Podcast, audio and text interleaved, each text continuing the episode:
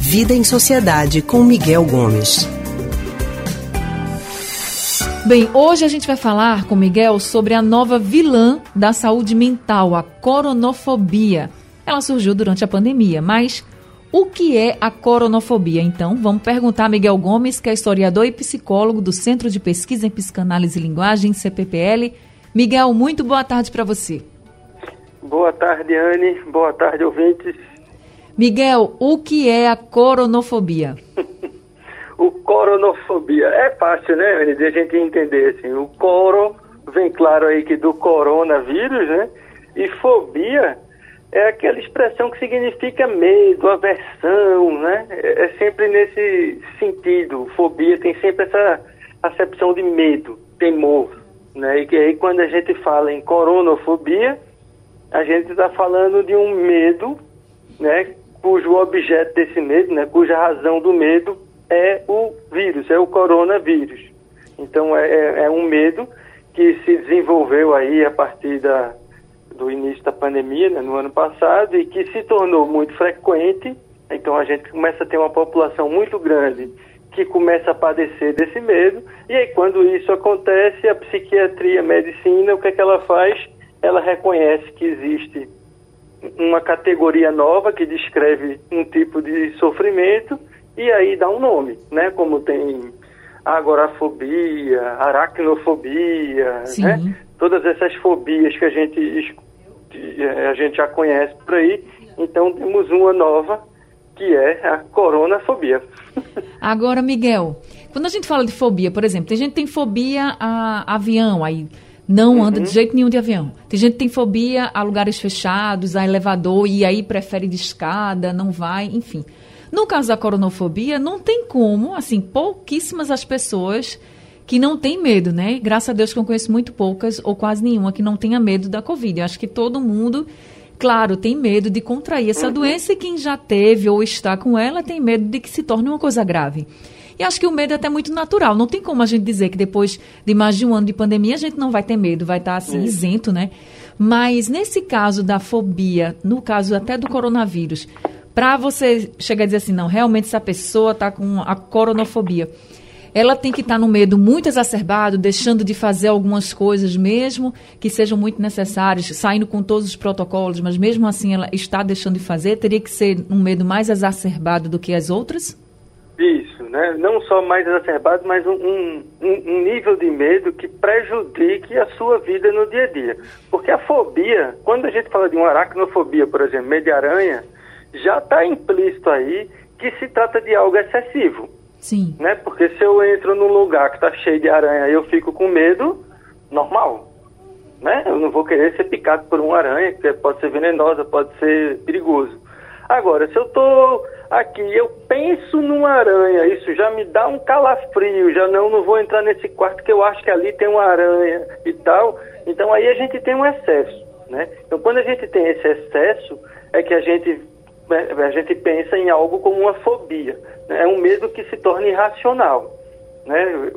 Isso que você estava dizendo um, um, receio em relação ao coronavírus, que inclusive nos faz seguir os protocolos de distanciamento, uso de máscara, álcool em gel, né, evitar sair de casa desnecessariamente, etc. Isso a gente precisa ter. Né? Agora, quando isso passa para um nível em que eu começo a ter prejuízo para não encontrar, sei lá, um parente meu que eu não vejo faz muito tempo, eu começo a ter dificuldades de sair para fazer coisas que são necessárias, ir a um supermercado, por exemplo, ou fico em casa e passo álcool em gel na mão milhares de vezes, ou qualquer tosse que eu dou, eu já acho que estou doente, corro para fazer mais o meu 35º PCR para ver se eu estou doente, e por aí vai, né? E aí isso começa a gerar um, um nível de ansiedade e estresse nessa pessoa que começa a prejudicá-la no dia a dia. Então, é quando a gente atinge esse nível, né, de, um, de uma ansiedade, né, porque a caronofobia também está ligada aí, é, é, um, é um transtorno de ansiedade, né, quando isso fica muito grande e começa a atrapalhar o nosso dia a dia, começa a atrapalhar nossas atividades, por exemplo, de trabalho e etc., aí sim a gente pode dizer que tem um, um, um nível muito alto de estresse, que quando esse nível está relacionado diretamente ao medo de pegar o coronavírus, né, de trazer o corona para dentro de casa, por exemplo, contaminar alguém dentro de casa, aí os especialistas estão chamando de coronofobia. Tem como tratar ou evitar chegar a esse ponto, Miguel? É, assim como todas as ansiedades, né? É, é uma coisa que fica superdimensionada, é aquilo, né? Uma, é um medo real que se potencializa. E se potencializa por quê? Porque na maioria das vezes a gente vai inflando esse medo dentro da nossa cabeça, né? A nossa cabeça vai trabalhando no sentido de tornar esse medo ainda maior do que ele já é, né? Então, como é que a gente pode tentar minimizar isso? Num processo terapêutico, por exemplo, isso é feito falando. A pessoa vai falar desse medo, vai falar das associações que sente quando tem esse medo, vai falar dos sintomas físicos quando chega a esse ponto, quando pensa nessas coisas. Para quê? Para que a gente possa ir desinflando né, esse medo, porque como ele é criado na cabeça, ele se torna maior do que é. Né? É, aquele exemplo, né? medo de barata. Ok, você ter nojo de barata é compreensível, mas se aparecer uma barata na sua frente, você correr, se pendurar no luxo, se trancar e tal, é um excesso, né? Então a gente vai falando para desinflar, trazer para a realidade esse negócio e mostrar que isso não tem um, um perigo e ao mesmo tempo a gente vai tentando ligar o que é que está por trás desse medo mesmo. Então, se a gente pensa, por exemplo, no corona, uma das coisas que pode estar tá ligada, e aí, claro, isso vai ser muito caso a caso, pessoa a pessoa, estou dando aqui só um exemplo, é de repente o um medo real que um familiar venha morrer de coronavírus. Então, seu temor em relação ao corona está deslocado do medo de perder o seu pai, seu avô, sua avó, sua mãe, que moram com você e que você imagina que se ela pegar ou ele pegar o vírus, podem ter algum tipo de complicação. Então é nesse sentido que o trabalho terapêutico é feito. Entendi. Como prevenção, você vai estar tá sempre atento ao, ao, que você está fazendo em relação aos seus cuidados, né, pensando na coronofobia, você tem que obedecer os protocolos e tal, mas com aquele olhar atento de de vez em quando parar e pensar, opa, peraí, será que eu não estou exagerando? Será que eu não estou passando da conta? Será que eu preciso mesmo botar álcool em gel dez vezes por dia quando eu estou dentro de casa e não sair para canto nenhum nem receber nada de fora?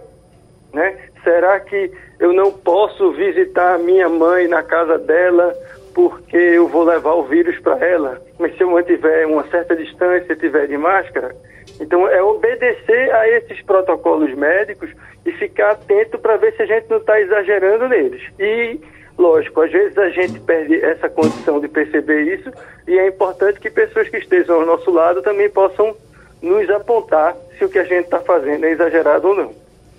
Tá certo, Miguel. Miguel, agora a gente já entendeu o que é coronofobia, claro, esse medo extremo, o medo, como a gente falou, é normal, natural, só não pode deixar chegar a esse ponto, tentar, né, fazer com que não chegue a esse ponto. Agora, me diga, como é que vai ser o nome para quem não tem medo do coronavírus, hein? Esse aí é negacionista. É um nome que se dá para quem não acredita, né? Porque aí é uma coisa completamente diferente, né? A gente teve aí esse exemplo triste em Jaboatão agora no final de semana, com uma festa Isso. clandestina para 400 pessoas.